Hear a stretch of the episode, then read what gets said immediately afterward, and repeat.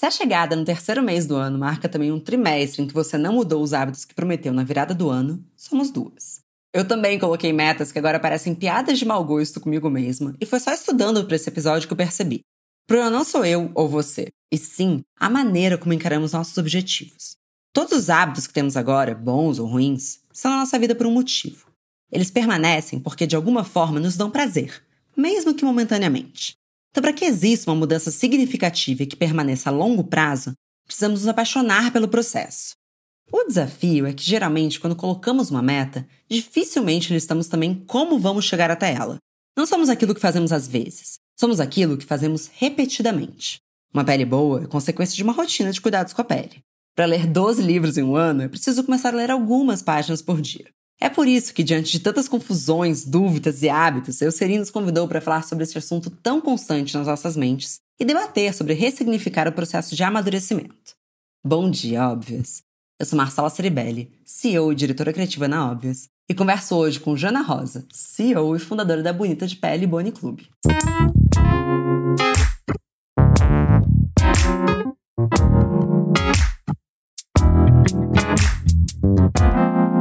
Bom dia, óbvias. Bom dia, Jana! Como você está hoje? Bom dia! Eu estou muito feliz que eu voltei para o podcast da minha amiga depois de dois anos e meio. Não, não é tanto tempo. Calma. Eu vim em 2019. Não, você veio em 2020 no meu aniversário. Ah, é verdade! Mas é que foi mais curtinho. É, não, foi muito curto.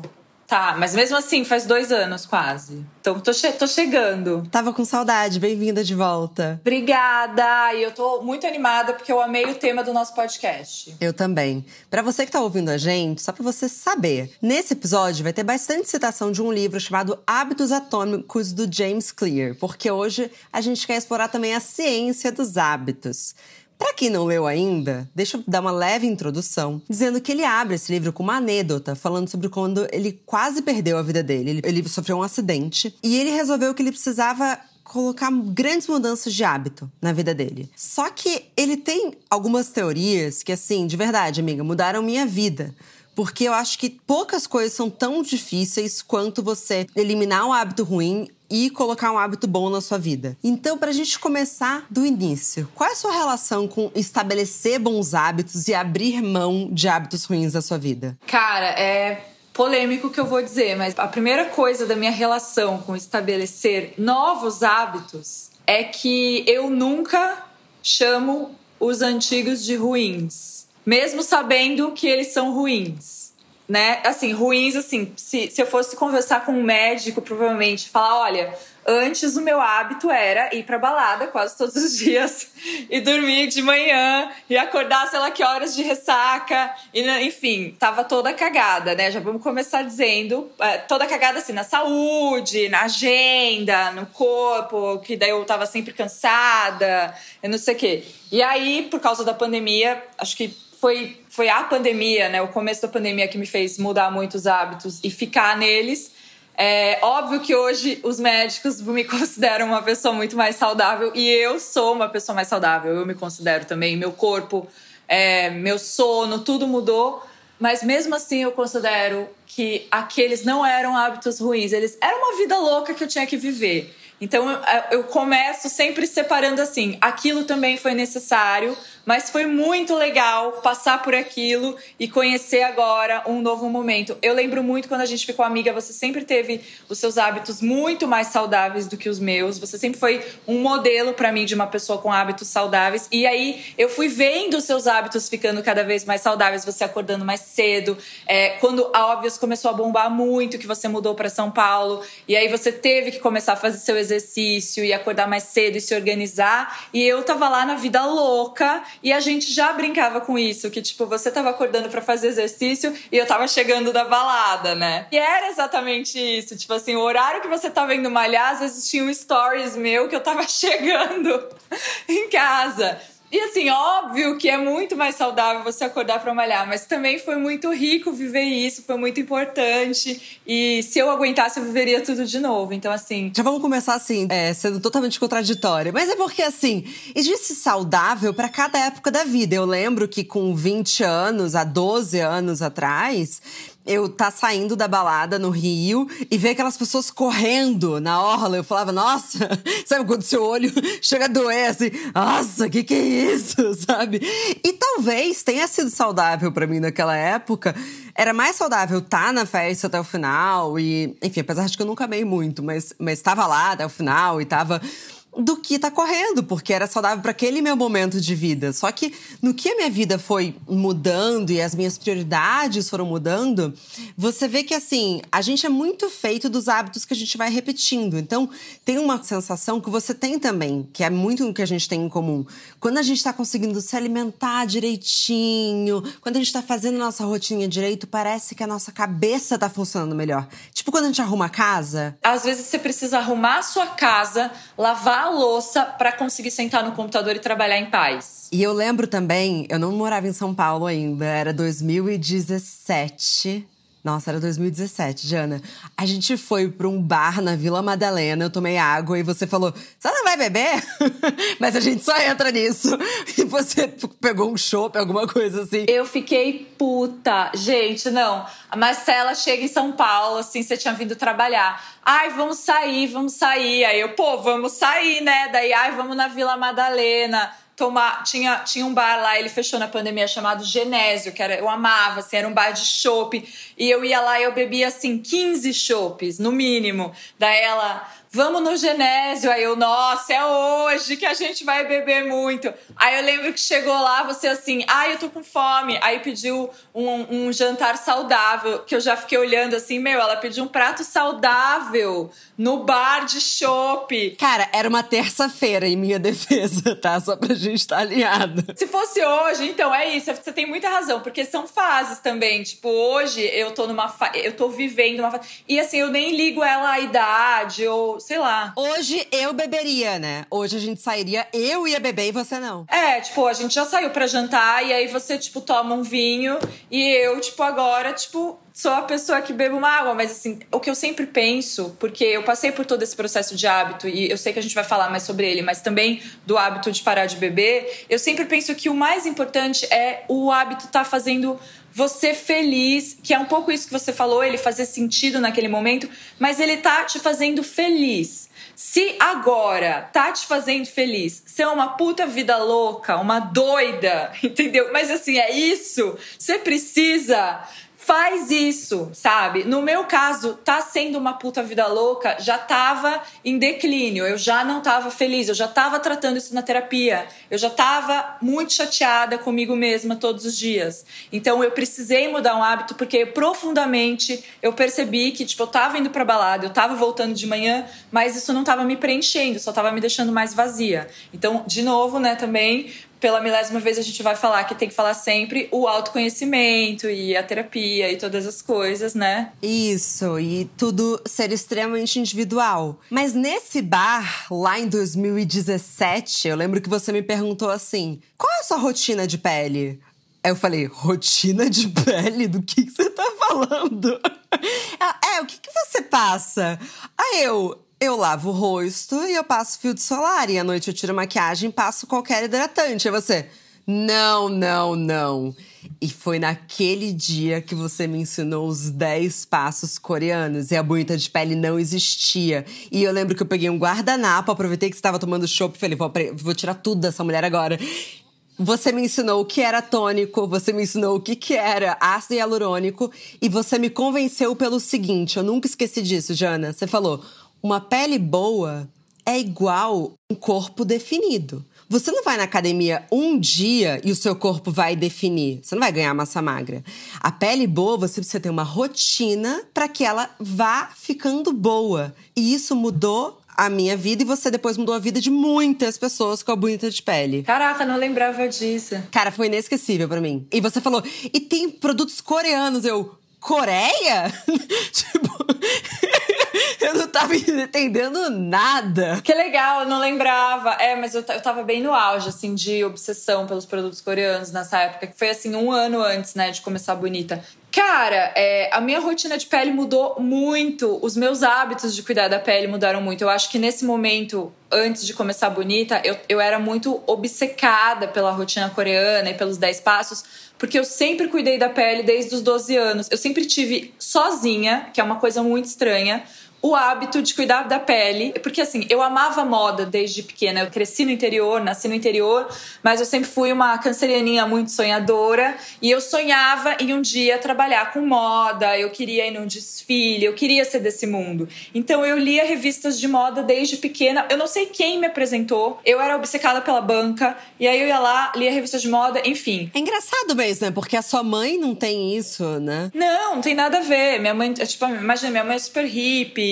cuida das plantinhas dela. Não tinha minha avó também não era uma pessoa da moda. Então assim, de alguma forma isso naturalmente já existia em mim. Eu descobri as revistas de moda só que naquela época, acho que as pessoas que davam entrevista, né, que acho que eram as influenciadoras das revistas de moda, eram meio as modelos e talvez as celebridades um pouquinho. E aí elas falavam alguma coisa de cuidar da pele, de sair do desfile, passar um produto ou outro. E eu pedi para minha mãe, quando eu tinha 12 anos, eu falei: "Mãe, me leva na dermatologista". Mentira. Que bonitinha. Não, você acredita? É muito bonitinha, mas ao mesmo tempo é um pouco esquisita, né? Tinha uma criança, fala: "Mãe, então tudo bem, eu quero ir na dermatologista. E aí minha mãe me levou, porque eu tinha umas espinhazinhas, né, normais, e da época, né? E aí eu conversei com a dermatologista, eu lembro de nessa dermatologista. E eu saí de lá com uma rotina, com 12 para 13 anos. Então eu lavava o rosto e eu passava protetor solar. Na época não, eu não usava hidratante, eu acho que, sei lá, X. Mas eu lavava o rosto e passava por. Acho que nem tinha também um hidratante que vendesse na farmácia né? nessa época, nos 90, que desse pra uma criança usar, né? Devia ter pouquíssimos hidratantes no mercado. Você sabe que quem passava filtro solar em mim, essa mania, é minha mãe, né? Porque ela me levava pra escola e antes de sair do carro, ela falava: passa filtro solar, que você é muito branquinha. Ai, que linda, Renatinha. E também porque a Renatinha é fitness, ela corre na lagoa, então ela já sabe que ela tinha que que usar o filtro solar. Não, minha mãe é mais igual você, sabia? Ela não, ninguém tinha isso. Minha mãe é de São José do Rio Preto, ela nunca teve nada. E aí a Tonha, que é a melhor amiga da minha mãe há anos, a minha mãe morava numa república e aí, quando ela chegava no banheiro, ela chegava e, tipo, a Tonha brinca que minha mãe não tinha nem dinheiro direito para almoçar, mas ela colocava os produtos dela de beleza. Então, o banheiro da minha mãe sempre foi uma diversão. Gente, eu preciso no banheiro dela. Não, você precisa do banheiro da minha mãe. Até hoje. Só que eu achava tudo um pouco confuso. Você e a Massa queria ser filha da minha mãe, eu queria ser filha da sua. a gente pode trocar. Pois é, e é muito engraçado, né? Porque, tipo, a gente nasce tão diferente e com umas coisas tão individuais, uns hábitos loucos nossos desde cedo. Tipo, uma, uma coisa. Enfim, é, é, muito louco. Eu vou no banheiro da Renata, mas enfim, voltando. Renata, vou no seu banheiro. Eu sempre gostei de cuidar da pele, mas de uma coisa mais básica. Nos meus 20 anos, eu já eu tive muito contato com produtos de beleza, porque daí eu virei uma pessoa da moda, então eu ganhava os produtos. É, daí eu fui trabalhar na televisão, que eu trabalhava na MTV. Influencer antes das influencers. Ai, eu sou ex-VJ, gente. Ai, que medo. É, enfim, daí eu ganhava muito produto, e aí esse contato de, de trabalhar com, com câmera e com TV me fazia querer cuidar mais da minha pele também. Então eu sempre cuidei da pele, tá? Mas nesse momento aí, antes da Bonita de Pele, eu tava doida pelos 10 mil passos. Então, o meu hábito nessa época, eu chamava o skincare de hobby. Porque eu amava tanto e eu tinha tanto esse hábito de antes de dormir passar um milhão de produtos coreanos, não sei o que, né? Que eu tava nessa fase. Com a Bonita de Pele, no começo da Bonita de Pele, era uma loucura. Eu nunca contei para as pessoas na Bonita de Pele qual era exatamente a minha rotina, porque eu sempre pensava que se eu fizesse um vídeo contando a minha rotina, elas iam achar que minha rotina era só aquela para sempre e ia dar ruim, né? Sei lá, porque a internet às vezes é meio paranoica em umas coisas. É, e também porque minha rotina muda muito. Os primeiros anos da Bonita de Pele, eu realmente testei tudo que entrava na Bonita de Pele e eu testei todos os produtos de todas as marcas, até para conhecer. Então hoje eu hoje em dia, quando eu trabalho com uma marca, eu já testei vários produtos dela, eu já sei como performa, eu já sei qual é a da marca, sabe? Esses quatro anos foram muito importantes para mim, assim, para entrar de cabeça nesse mercado. Só que isso foi uma loucura, porque nesses últimos anos eu usei muitos produtos e eu testei todos os ácidos hialurônicos, vitamina C, cremes possíveis, foi uma loucura. E hoje o meu hábito de pele também mudou. Hoje eu tenho um hábito muito mais minimalista, muito mais é, com, me, com menos passos, porque eu já sei exatamente o que funciona para minha pele hoje. Então eu, eu sei que ativos que minha pele gosta, eu sei que a minha pele gosta talvez de menos passos, porque ela é sensível. Em, em vários momentos eu tava até estressando um pouco a minha pele, passando muita coisa. Porque, mas também era meu trabalho. Eu sempre fiz isso junto com a minha dermatologista. E é muito importante dizer isso, porque lá desde o começo da Bonita, eu sempre falei, consulte sempre dermatologistas. E eu falo hoje, e tá escrito na Bonozine da Bonibox, consulte sempre dermatologistas. Porque a gente é doida, a gente quer testar um milhão de produtos. A Marcela fica comprando Bonibox, sendo que ela tem um monte de produto, já dei sacola de produto para ela, entendeu? A gente quer ficar comprando caixa de não sei o que, nanana. ai, lançou. É que eu gosto do tamanho deles. Por exemplo, fui, eu fui viajar pro Rio, eu levei só uma Bonibox. Os miniaturas, né? É. É! E eles são muito bonitinhos. E a caixa desse mês eu comprei porque é rosa necessaire. Eu teria comprado só necessaire. Eu não aguentei. É, mas é, eu fiz isso de propósito, né? eu comprei na pré-venda. E eu compro. Acho importante as pessoas saberem disso. Ela me dá e eu compro. Compre dos seus amigos. Eu também acho. Mas assim, é isso. A gente fica comprando um monte de coisa porque a gente é impactado o tempo todo, porque tem um monte de lançamento tecnológico no mercado, porque a gente quer testar, porque cuidar da pele é uma delícia. É sim um momento de autocuidado também, não é só autocuidado, mas também pode entrar nesse lugar. Mas é muito importante você sempre consultar dermatologista. Você, em algum momento, tá com o seu dermatologista, com a sua dermatologista, trocar uma ideia. Tem ativos que dá para você começar a testar e você não precisa ficar o tempo inteiro escrevendo. Mas eu vejo muito, às vezes as pessoas querem começar a usar um ácido mais forte, um retinol, um glicólico, né? Quando você vai no, nos ácidos não ativos, né? Quando você vai nos ativos bonzinhos que todo mundo gosta, tipo ácido hialurônico, vitamina C, sei lá, é, esqualano, aí tudo bem. Você não precisa ficar o tempo inteiro, né? Todo dia, oi, tudo bem? Vou usar um esqualano, vou usar uma. Calma também, sua dermatologista vai ficar louca. Mas no processo do que você vai mudando sua rotina e os seus hábitos da pele, é muito importante ir contando. Eu converso muito com a minha dermatologista. Quando eu usava milhões de passos por causa da bonita de pele, porque eu precisava testar, é meu trabalho, ela falava, Jana, acho que tá um pouco demais, você tá, você tá mudando muito toda hora. E eu falava para ela, falava, Dani, eu não tenho como, eu preciso testar essas coisas, é importante para mim conhecer. E aí agora que eu tô nessa fase que, tipo, eu já tenho um relacionamento maior com as marcas, já conheci muita coisa. Quando eu vou testar agora um, um lançamento aqui, outro ali, agora tô minimalista e a minha dermatologista está ciente. Então, assim, no caso do hábito de cuidar da pele, ele vai mudando também porque sua vida mudou, porque você se conheceu, porque você conheceu os ativos, sua rotina mudou. Então, óbvio que eu sou muito mais minimalista hoje, porque minha rotina é muito mais caótica hoje do que antes mas também porque você vai trocando ideia com a sua dermatologista e vai encaixando as coisas. Sejam espertas nisso, garotas, entendeu? Consulte dermatologistas. Eu acho que assim, muito desse hábito também, se você tinha uma espinha e você quando você tinha 12 anos e você viu o efeito de um produto e você recebeu a recompensa, porque o nosso cérebro nada mais é do que isso, né? Problema, ato, qual que foi a recompensa? A gente quer essa recompensa sendo muito rápida. Por isso que muitas vezes a gente se frustra no meio do caminho. Aí ah, você viu que tal produto funcionou. Que legal. Eu, ao longo do tempo, fui mudando muito minha relação com cuidados, tanto de pele quanto comigo como um todo, porque muitas vezes eu não via tanta recompensa. Então, naquele momento que eu só queria lavar meu rosto e passar um filtro solar muito rápido, eu não tinha as necessidades que eu tenho hoje em dia, entendeu? É, não quero ser pessimista, porque eu me acho mais bonita, mais interessante, muito melhor agora na fase dos 30 do que na fase dos 20. Mas, de fato, você acorda um dia e você fala, ué, isso aqui não tava aqui. É, e eu tive também acne por conta da máscara da pandemia. E eu vi a minha pele, que sempre foi assim, algo que eu me orgulhava. Ferrou. Minha pele está horrorosa. Mas eu também não tenho muita paciência. Eu já gostei que esse ácido hialurônico da Eucerin já tem FPS, então eu já sei que é algo que eu posso usar de dia.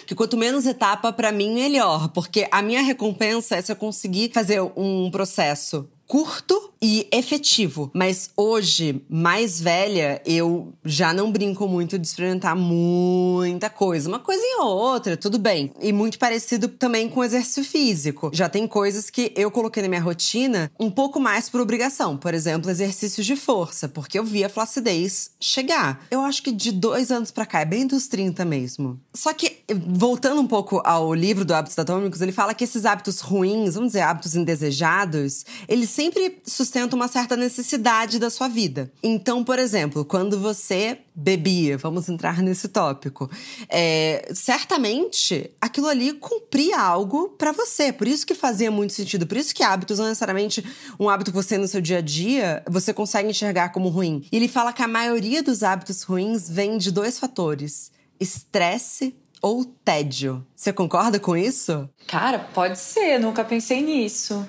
Estresse ou tédio?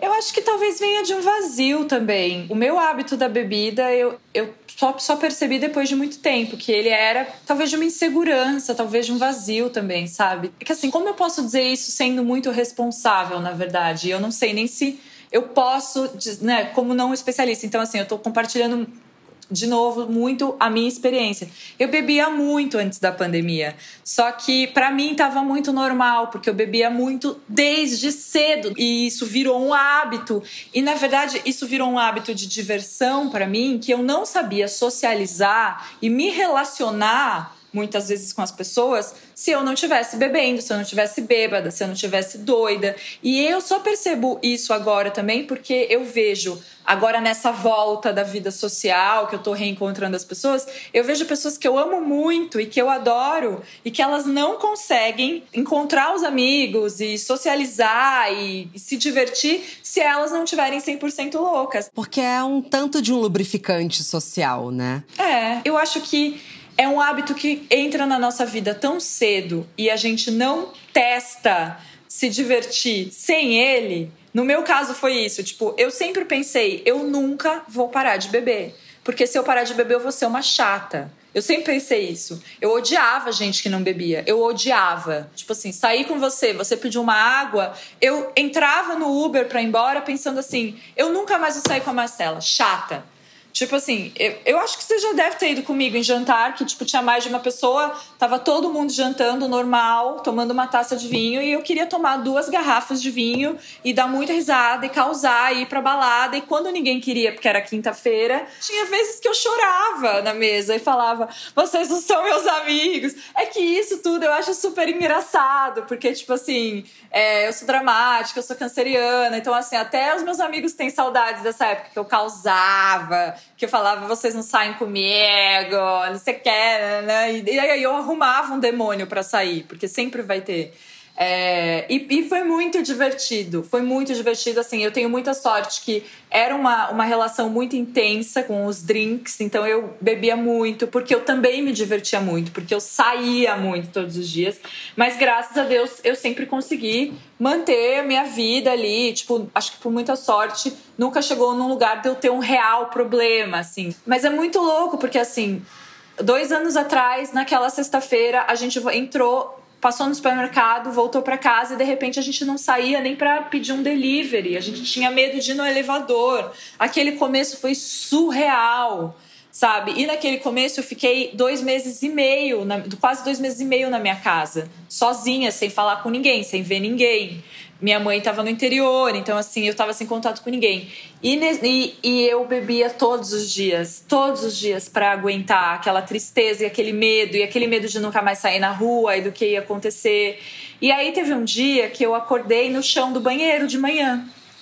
Porque eu tinha bebido tanto que eu dormi no chão do banheiro de alguma forma. E eu olhei aquela cena e eu falei, gente, ou eu paro um pouco com isso, ou eu não sei o que vai acontecer, porque eu tô trancada na minha casa, eu tô bebendo meia garrafa de gin por dia, sei lá, eu tava bebendo, bebendo, bebendo, bebendo. E eu bebia porque chegava à noite, eu queria esquecer que eu tava trancada na minha casa, eu não sabia quando eu ia sair. Estresse e tédio juntos, né? Estresse, tédio, tristeza. Eu morria, eu morria de medo de nunca mais socializar, porque a minha vida antes da pandemia era a balada, era encontrar. Não, você realmente chorou comigo. É... Um, quando eu te disse qual era a previsão que meu pai tinha dado de fim da pandemia. Que era seis meses. É, ele falou, no mínimo outubro. Aí a Jana começou a chorar. Eu falei, ai, desculpa, não devia ter falado disso. Ainda bem que ele não falou, sei lá, 2030. E eu lembro de você chorando é, quando a gente fazia aula de luta na pracinha, um dia que tocou alguma música que você. Eu amava na balada. Isso, você chorou por saudade de balada. Eu sofri sofria muito naquele começo, assim. E eu comecei a beber para esquecer e para ficar feliz na minha casa. E eu comecei a beber em casa para me conectar com a vida que tinha ficado naquela sexta-feira, que era a vida de sair. Então, também era tédio, como ele falou, mas era como é que é? Tédio. Estresse e tédio. Era estresse, era tédio, mas também era um vazio e uma tristeza muito grande. E aí, quando eu percebi isso, eu falei, cara, eu acho que eu vou parar por um tempo, porque eu ficava muito high com a bebida. No outro dia eu ficava completamente deprimida na minha casa. Eu tava trancada em casa, tinha que trabalhar, tinha que cozinhar aquelas comidas saudáveis do começo da pandemia que a gente decidiu todo mundo comer mandioquinha do dia pra noite. Fazer bolo de banana.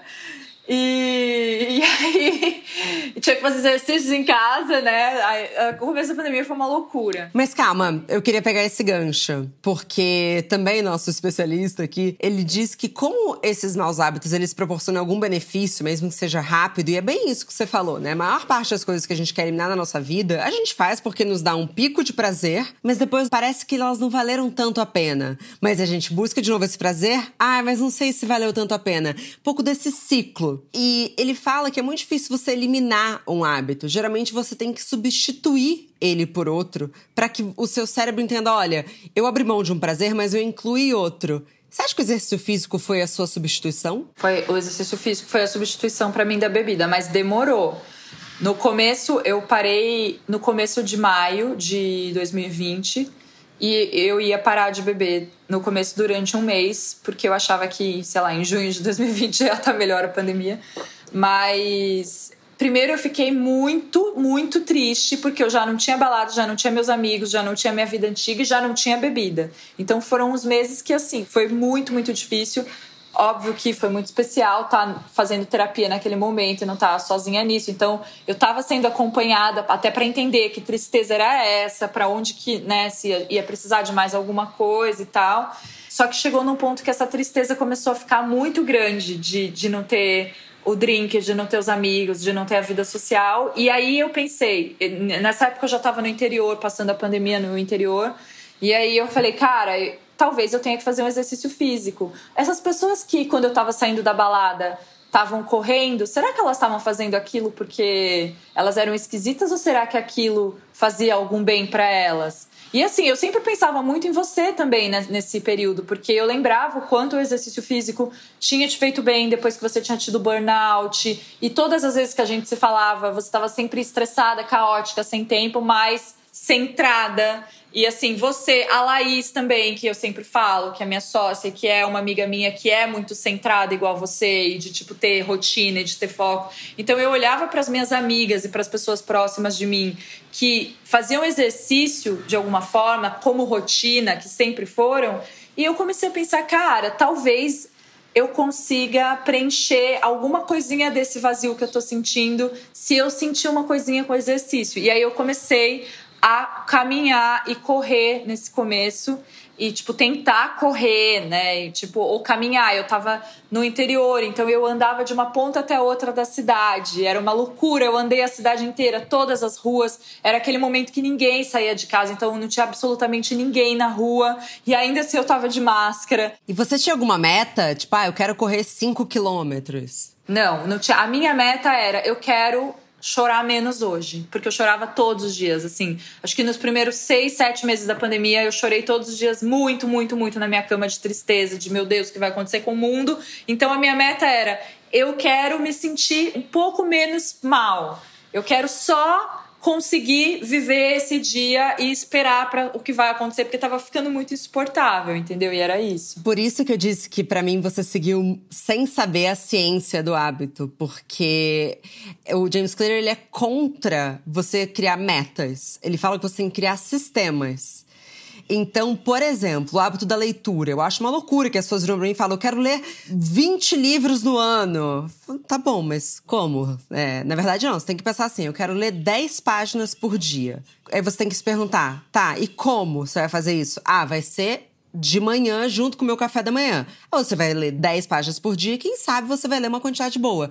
Mas tem que curtir o processo. O que, que você fez? Você não falou, eu vou virar uma corredora. Você falou, eu quero chorar menos. Eu só preciso ir. E hoje virou hábito. Você vê a diferença, não é? Você não falou um belo dia e agora é o projeto Jana Rosa. E, e o projeto Jana Rosa. O projeto Jana Rosa tá vindo aí. É... Mas uma coisa que é legal também é que no começo não tinha nada a ver, por exemplo, com o meu corpo, se, tipo assim, ai, quero caminhar a cidade de ponta a ponta porque quero ter a barriga do sei lá o quê. Não, era assim, eu preciso chorar menos. Como que eu faço para ficar menos triste nesse momento? Eu vou fazer um exercício porque talvez o exercício me dê um raizinho, ali um glowzinho do que um dia a bebida estava me dando que eu não tenho mais, porque esse glow na, que eu tinha no dia de chorar menos era que eu ia ficar bêbada, eu ia dar muita risada, só que no outro dia eu ia chorar mais. Só que daí eu fui percebendo no dia a dia o quanto o exercício não só me deixava bem, e no outro dia eu não tinha que chorar de ressaca com ele, mas também como o meu corpo foi mudando e a minha saúde, assim, tipo, eu fui ficando menos ansiosa, a minha cabeça foi ficando mais equilibrada. Para mim, o auge, assim, de perceber isso foi que no final de 2020, depois desse, desse momento de caminhada e corrida, eu comecei a ver que eu tava diferente, eu tava funcionando diferente. Não era nem meu corpo nem nada, era assim, eu estou funcionando diferente. Tem alguma coisa esquisita que o exercício tá me dando. E aí eu falei, então eu vou achar o exercício que eu realmente amo, porque o que eu podia fazer era corrida e caminhada na rua por causa daquele momento super pandêmico. Quando as coisas começaram a funcionar de novo, eu achei uma academia perto da minha casa de luta e eu liguei lá e falei: "Vocês dão aula particular?" Porque também eu não queria ter contato com ninguém, então assim, era eu e um professor, a gente ia de máscara e comecei a fazer luta, porque eu achava que ia dar certo eu fazer Muay Thai. E quando eu comecei a fazer luta, e daí eu comecei a fazer yoga também, pelo Zoom, né, naquela época. Então, tipo, eu, eu me conectei com yoga e luta naquele momento, que eu passei por uma grande decepção no final de 2020, com duas pessoas, assim, que, tipo, foi uma grande decepção, e eu podia ter ficado muito mal, ter ficado acabada e eu consegui me equilibrar de um jeito, tipo assim, eu não me desequilibrei como eu normalmente ficaria e normalmente ia ser um caos na minha vida, que eu parei, sentei e eu falei, isso foi o exercício físico, tipo, foi o hábito do exercício de eu me fazer bem todos os dias, do meu corpo tá bem, da minha saúde tá legal, da minha cabeça tá bem, isso tá conectado com todo o meu equilíbrio. Daí eu falei, parabéns, querida, fazer exercício realmente é foda. Chapadinhas de endorfina, hashtag chapadinhas de endorfina. É que é muito real, né? Porque, assim, especialmente a yoga, e eu também, né? Também amo a luta, mas a yoga é algo que eu não largo por nada, porque, assim, é... outro dia eu me peguei fazendo um conteúdo, mas na verdade apenas um pensamento, que talvez vire um conteúdo agora que eu vou falar, que eu vi uma menina fazendo uma pose que eu apenas não conseguia. Precisei ir pra Shavasana, assim. Eu vi que ela tava fazendo muito bem e eu não conseguia. E isso vale muito pra vida, né? Porque eu olhei para ela e eu não pensei, nossa, olha como ela é melhor do que eu. Eu falei, nossa, olha que linda que eu vou ser um dia fazendo isso. Porque um dia eu vou fazer igual ela. E é só uma questão de tempo e de esforço. E eu fiquei parada, fiz posição assim de meditação e fiquei olhando, falei, nossa, linda, parabéns pra ela, sabe assim? E não me comparei, eu falei. Nossa, estou fazendo yoga demais, estou ficando muito pessoa superior. Mas é que sai do esporte e vai pra vida. E outra coisa que eu queria te contar, que eu descobri essa teoria, e eu falei, ah, preciso contar pra Jana, mas vou contar pra ela numa gravação. Que é um estudo super recente falando que a força de vontade é um mito. Que essa coisa de ai, ah, tal pessoa tem mais força de vontade do que a outra é uma mentira. Na verdade, o que eles estão descobrindo em pesquisas de comportamento e psicologia comportamental é que as pessoas que parecem que têm mais força de vontade ou autocontrole, elas se colocam menos em situações que elas precisam se controlar, elas foram menos colocadas. Então, por exemplo, tá? Vou te dar o exemplo que estava na matéria da Vox. Você sai para jantar com uma amiga e o restaurante manda uma sobremesa de cortesia. Vocês duas querem diminuir o açúcar. Aí a sua amiga não encosta na sobremesa, porque ela fala: "Não, eu realmente estou muito comprometida, não, obrigada". E você fala: "Ah, não, eu não, eu não. Tá aqui, eu vou comer". Não, essa sou eu. E não, e não quero deixar de ser, tá? É só um exemplo que tava na matéria. Eu, eu ainda quero ser amiga que come a sobremesa. Mas é só um exemplo e vale para muitas outras coisas. Na verdade, muito provavelmente, não é que ela tem mais força de vontade ou mais autocontrole que você. É porque enquanto ela estava crescendo, ela foi menos colocada à prova sobre isso. Talvez na casa dela tivesse menos açúcar. Talvez ela não teve que passar muita vontade. Então, coisas que estão sempre muito disponíveis ou que nunca estiveram ali. Por isso que restrição é uma bosta. Porque quanto mais você restringe, mais aquilo vai ficando precioso. Mas então, basicamente, não é que você tem que ficar testando o seu autocontrole. Você tem que se colocar menos em situações em que testam esse seu autocontrole. Porque é muito difícil você querer dormir cedo se o tempo todo você está com pessoas que têm a vida social começando às 11 da noite. Só que você, Jana, contradiz toda a pesquisa porque você viveu um carnaval sóbria. Não, na verdade, depois disso tudo, quando eu parei de beber, eu sempre parei de beber. Assim, no começo da pandemia, eu parei de beber prometendo que eu ia voltar e que o dia que eu me vacinasse, eu ia ser a pessoa mais louca do mundo. Então, assim, é, depois de contar tudo isso, é, quando eu parei de beber, eu falei, foda-se, no dia que eu me vacinar, eu vou tacar a tecla foda-se, e eu vou ser a mais vida louca, clubberzona e tal, não sei o quê. E eu voltei a beber no dia que eu me vacinei. Então, tipo, eu, eu tive o, meu momento, tipo assim, eu bebi para comemorar, porque eu acho que o momento mais lindo e maravilhoso da nossa vida foi quando a gente se vacinou, até hoje, e muito precioso, tô muito feliz, muito feliz que, tipo, a gente tá aqui, realmente, mas apesar de tudo, né, apesar de tudo, tô muito feliz que a gente tá aqui, mas eu tive esse momento de ter essa caída. Só que foi muito louco também, porque quando eu tive essa caída e voltei a beber, eu percebi que o meu hábito já tinha mudado. E, assim, naturalmente, eu fiquei um tempo bebendo e tentando entender quem ia ser essa nova eu agora, porque daí eu já tinha ficado 13 meses, sei lá, sei lá mais de 14 meses, sei lá, sem beber. E aí, quando eu fiquei todo esse tempo sem beber, fazendo exercício, tendo esse novo hábito que para mim era uma coisa super equilibrada e super legal e que me trouxe só coisas boas. E aí a gente volta lá para a primeira frase desse podcast que é: tudo bem, o hábito anterior era o conhecido como ruim, mas eu tenho muito carinho por ele, então eu chamo ele só de vida louca, mas realmente esse novo hábito de parar de beber e começar a fazer exercício e por causa disso também começar a me alimentar melhor e por causa disso também começar a dormir melhor e virar essa mulher plena, só que de plena não tenho nada, que eu sou toda cagada, mas beleza, mas plena em relação à pessoa que eu era, isso só trouxe coisas boas para mim, assim, para minha cabeça, para minha saúde mental, para eu conseguir passar pelas fases mais difíceis. Então, assim, é, as fases foram, né, são muitas coisas difíceis que acontecem na nossa vida e no mundo, né, e no Brasil e na pandemia. Então,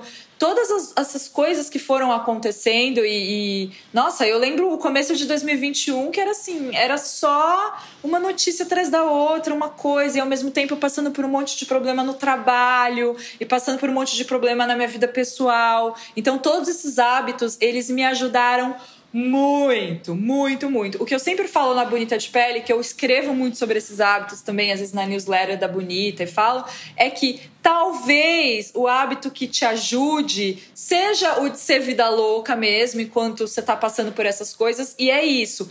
No meu caso, o hábito de ficar mais saudável me fez me sentir melhor e me ajudou muito. E quando eu voltei a beber, depois que eu vacinei, eu tive essa caída, esse momento que foi também muito importante para mim. Foi muito importante porque eu tinha uma romantização dessa vida louca que tinha ficado lá antes da pandemia e eu precisava ver como era de novo ficar bêbada, ficar louca, acordar no chão. Só que foi muito louco, porque eu basicamente acordei no chão. Tipo assim, o, o dia que eu voltei a beber depois que eu vacinei, eu acordei deitada na cama, com a luz acesa, 11 da manhã, do meio da semana, perdi a reunião. Falei, meu, o que que tá acontecendo? Não sei o que, kkk, dei muita risada. Só que foi engraçado, mas daí eu falei, não, mas peraí, cadê eu? Foi assim, eu não sou mais essa pessoa, tipo, e daí eu percebi que eu realmente queria acordar e fazer exercício e talvez dormir mais cedo. Um dia não, tá bom, tem dias que, que eu fico virada, às vezes encontro os meus amigos e, e fico virada conversando com eles até 10 da manhã, entendeu? Sem beber, bebendo café no meio da madrugada hoje, que ninguém acredita. E faço isso porque eu quero, mas assim, não é mais o meu hábito de estar tá virada todos os dias. Eu virei outra pessoa pessoa. Eu quero ter uma vida mais organizada, eu quero ser mais saudável. Então, assim, a caída da bebida foi importante naquele momento porque eu percebi que ela já não fazia mais sentido para mim e que eu podia me divertir sem ela. E esse foi o grande choque que esse hábito trouxe. Tipo, eu mudei e eu também posso ser feliz fazendo outras coisas. E eu acho que eu tinha um preconceito muito grande com as pessoas que faziam exercício antes.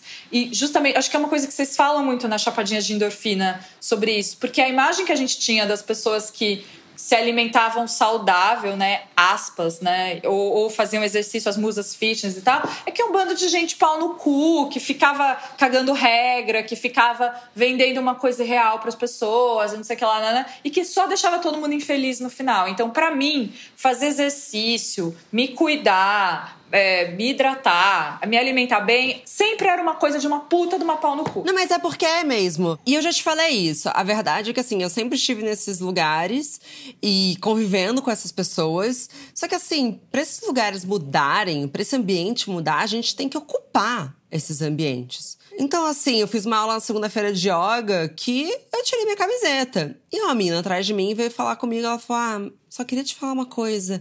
Eu amei quando você tirou sua camiseta. Porque aí eu falei: Ah, tá mó calor, vou tirar também minha camiseta. Eu falei: É, pelo amor de Deus, vamos ficar de top, sabe? Que vai ficar passando calor por quê? Porque você ainda não tá com a barriga chapada? A gente já teve essa conversa, né? É, porque, gente, a Marcela, em qualquer aula de exercício, ela chega e fica só de top. E eu lembro a primeira vez que eu vi isso, eu falei: Meu Deus! Como assim? Porque assim, eu cresci só querendo me esconder na minha vida, independente de como eu tô, do que eu sou. É só me esconde, eu não sou perfeita, não sei o que lá. E eu lembro a primeira vez que você chegou, a gente foi fazer durante a pandemia uma aula de exercício, você, tipo, pá, tirou a camiseta lá, ficou toda suada. Aí eu falei. Cara, eu quero fazer isso. E a primeira vez que eu consegui fazer isso no spinning foi um sonho para mim, que eu fiquei só, só de top nesse fininho com 36 anos quase fazendo. É bizarro, cara. É muito bizarro. É, olha, não, e olha quanto tempo, né? Mas eu acho que também, acho que também veio com a idade, tá? Essa coisa de que, assim, na verdade, não importa. Eu tô ofendendo alguém porque eu tenho gordura localizada, me deixa em paz. Que a quem eu vou incomodar, entendeu? Eu acho que é isso. Eu acho que tem uma coisa da maturidade que você começa a perceber que tá todo mundo tão pensando em si mesmo que ninguém tá prestando atenção a ninguém. Ninguém tá nem aí. Eu acho que essa coisa do exercício ficou por muito tempo com essa imagem de tipo, ai, ah, tem que ser gata, perfeita, sei lá do que, da não sei onde que faz a foto perfeita, não sei o quê. Tipo assim, para mim, fazer exercício era coisa de gente desgraçada, entendeu? Era coisa de gente que, tipo, cagava regra. Até hoje, quando eu falo de hábito e, e, conto dos meus e que mudaram porque eu parei de beber, comecei a fazer exercício, comecei a acordar cedo comecei a me alimentar melhor, eu paro por um segundo e penso, cara, será que eu tô sendo pau no cu com as pessoas? Mas não, na verdade eu tô só falando que, tipo, olha, os hábitos saudáveis me fizeram bem para minha cabeça, para o meu trabalho, pro meu sono, pro, pro, pra minha relação com as pessoas, tá? Mas pode ser que o seu seja jogar xadrez. Pode ser que o seu o hábito que vai mudar tudo para você seja ler 20 livros por mês. É, eu, por exemplo, o, o, meu hábito de 2022, que a Marcela sabe, é ser a mulher mais politizada do Brasil.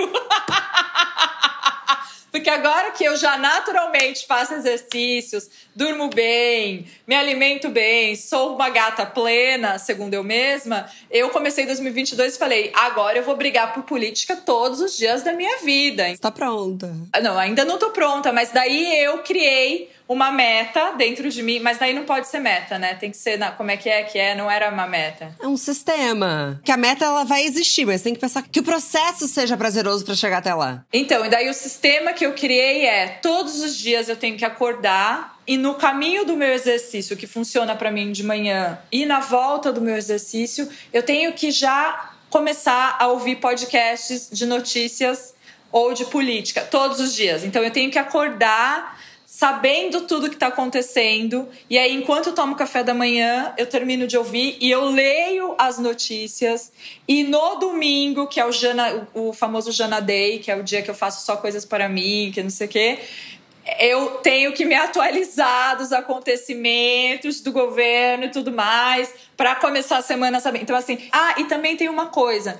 Olha, olha, só uma dica. Quando eu tô triste por algum outro motivo, outras coisas, eu fico uma hora ouvindo podcast de política ou lendo sobre política para esquecer a tristeza. Então eu criei esse sistema que eu trabalho a mulher que eu quero ser politizada, uma mulher inteligente, atualizada no momento que eu tô triste. Então é, são todos vários sisteminhas que vão. Só que daí eu tenho uma coisa que eu não sei se a gente, acho que a gente já tá no final, mas eu queria dizer que é uma coisa importante de dizer. Com todos esses sistemas e com todos esses hábitos, essa semana, por exemplo, eu não fiz nada disso. Então eu queria dizer que também é importante ter esse momento. Cara, eu acho essencial falar isso, porque eu, eu tava quase me sentindo uma farsa, porque essa semana eu fiz dois dias de exercício, porque a gente tá pré-lançamento da loja de chapadinhas. Só que o que, que eu acho que acontece? É um pouco do que você falou. Como a gente já criou o hábito, é mais fácil voltar então, nada é mais difícil do que o começar até o seu cérebro registrar. Então, se está difícil,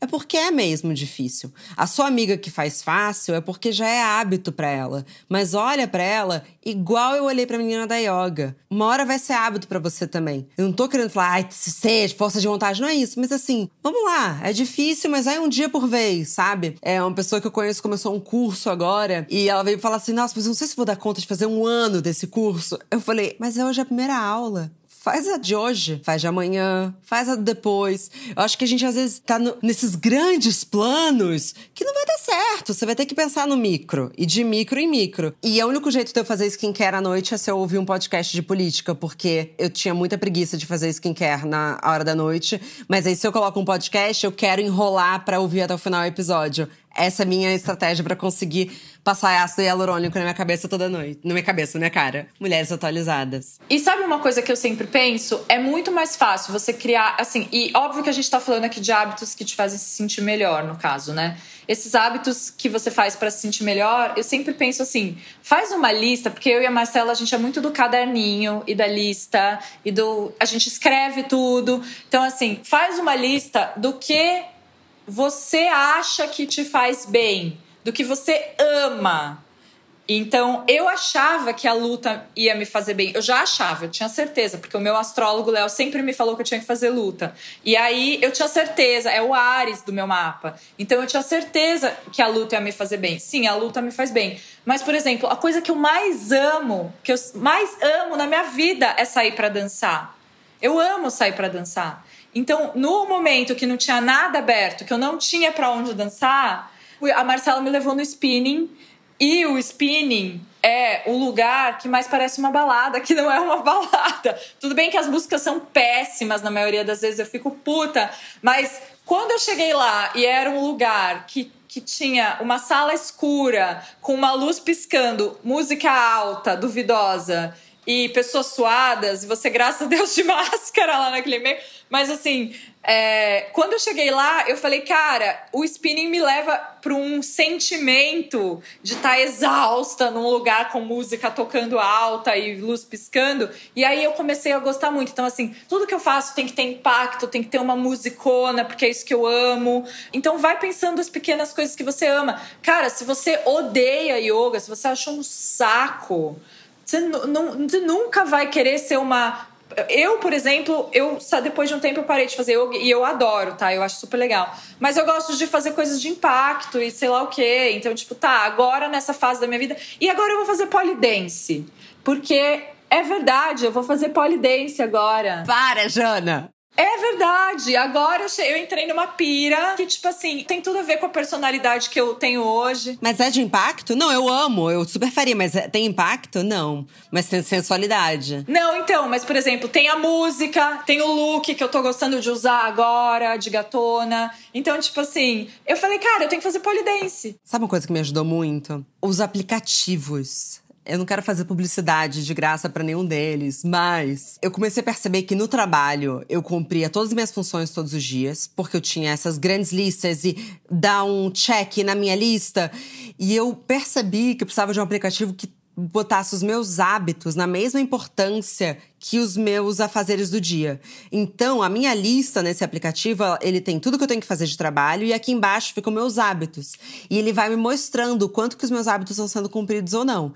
Então, dois litros de água, é, chapado de norfina todos os dias. E aí eu vou dando um check. E aquilo, não sei, visualmente é muito importante para mim que retornar um e-mail seja tão importante quanto tomar água. Porque, um, é é, então. A Jana mostrou a agenda dela. Mas é que, é que eu sou digital e você não, né? É. Você faz isso pelo aplicativo, eu faço isso pela agenda de papel. Eu escrevo tudo. A minha agenda é assim: eu coloco a hora que eu vou acordar, a hora que eu vou fazer exercício, a hora que eu vou ler a hora que eu vou fazer reunião. Aí eu coloco, tipo, tudo, tudo, tudo, tudo, tudo. Eu coloco na minha agenda é, o, o a pessoa que eu quero encontrar naquele dia para já marcar. Isso também para mim é muito importante nos meus hábitos, que eu tenha os meus hábitos que fazem bem para mim, mas que agora que eu tô tendo essa oportunidade de voltar a encontrar os meus amigos, eu preciso voltar a encontrar, porque senão eu fico chafurdada só no trabalho e só no meu mundinho.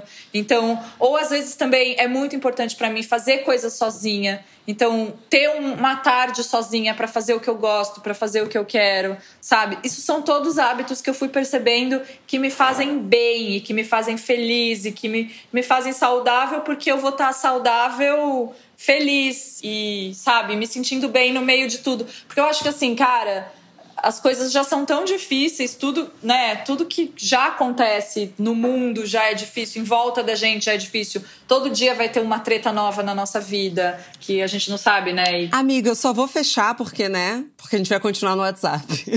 Bom, então vamos fazer o resumão do hábito. O resumão do hábito é o seguinte: faz uma lista dos hábitos que te fazem bem, que pode ser qualquer que você veja aí no seu dia a dia Cria o seu sisteminha que eu aprendi com a Marcela, né? Quando, como que você vai colocando eles. Mas, cara, é muito importante falar uma coisa. Eu não comecei a correr um dia porque eu tava triste, porque eu tinha parado de beber e eu fui todos os dias. No começo, eu conseguia ir duas vezes por semana, arrastada. Daí depois eu conseguia ir três. Daí depois eu consegui aí quatro. Daí teve uma semana que aconteceu alguma coisa que eu fiquei muito triste e eu não fui nenhum dia. E daí depois eu voltei.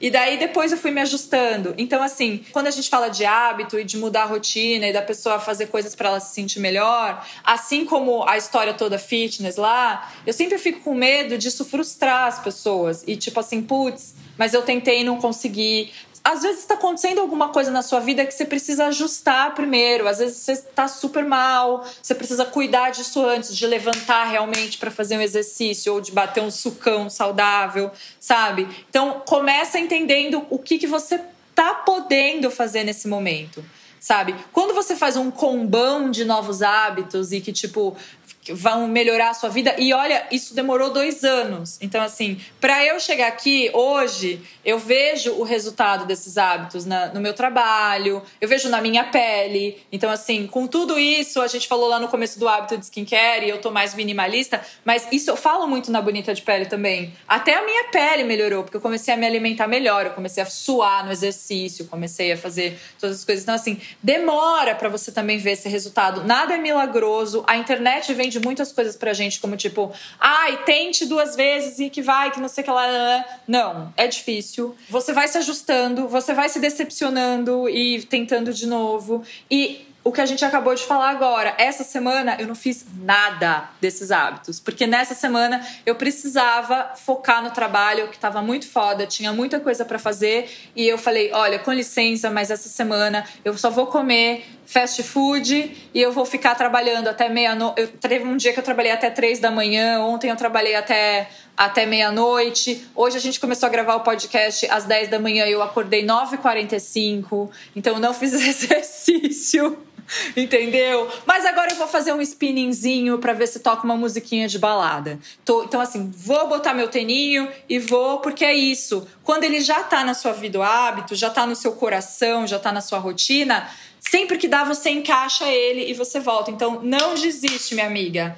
A verdade é essa. Não desiste de você, porque você é uma gata, você é uma gostosa, vai dar tudo certo. E a gente tá aqui, tá vacinada. É isso que eu queria dizer. Entregou tudo, amiga. Muito obrigada! Obrigada! Se você demorar dois anos para me chamar, nunca mais vou falar com você. Te amo, beijo. Te amo, beijos.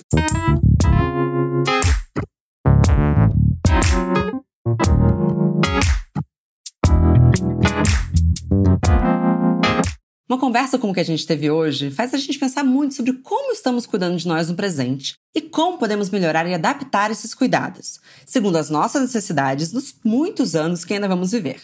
A nova geração da linha Hyaluron Filler de Eucerin é nossa parceira nessas descobertas.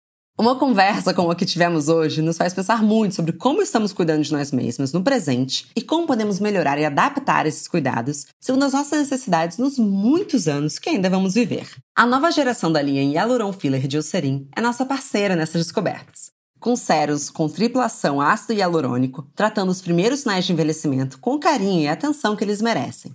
Afinal, envelhecer de forma saudável e confiante é um direito nosso. Essa linha, aliada às recomendações de dermatologistas, definitivamente é uma ferramenta potente nos cuidados com a pele, para que a gente se sinta bem em todas as fases da vida. Então, vamos construir uma relação saudável com a nossa pele e investir em rotinas que façam realmente sentido pra gente, tá? Muito obrigada também a você que nos escutou até aqui. Mas a nossa conversa não tem fim. Continuamos semanalmente na nossa newsletter, que você pode se inscrever no www.obvious.cc, no Instagram, arroba e com comentários, sugestões sempre com carinho no bomdia.obvious.cc. Bom dia, óbvias!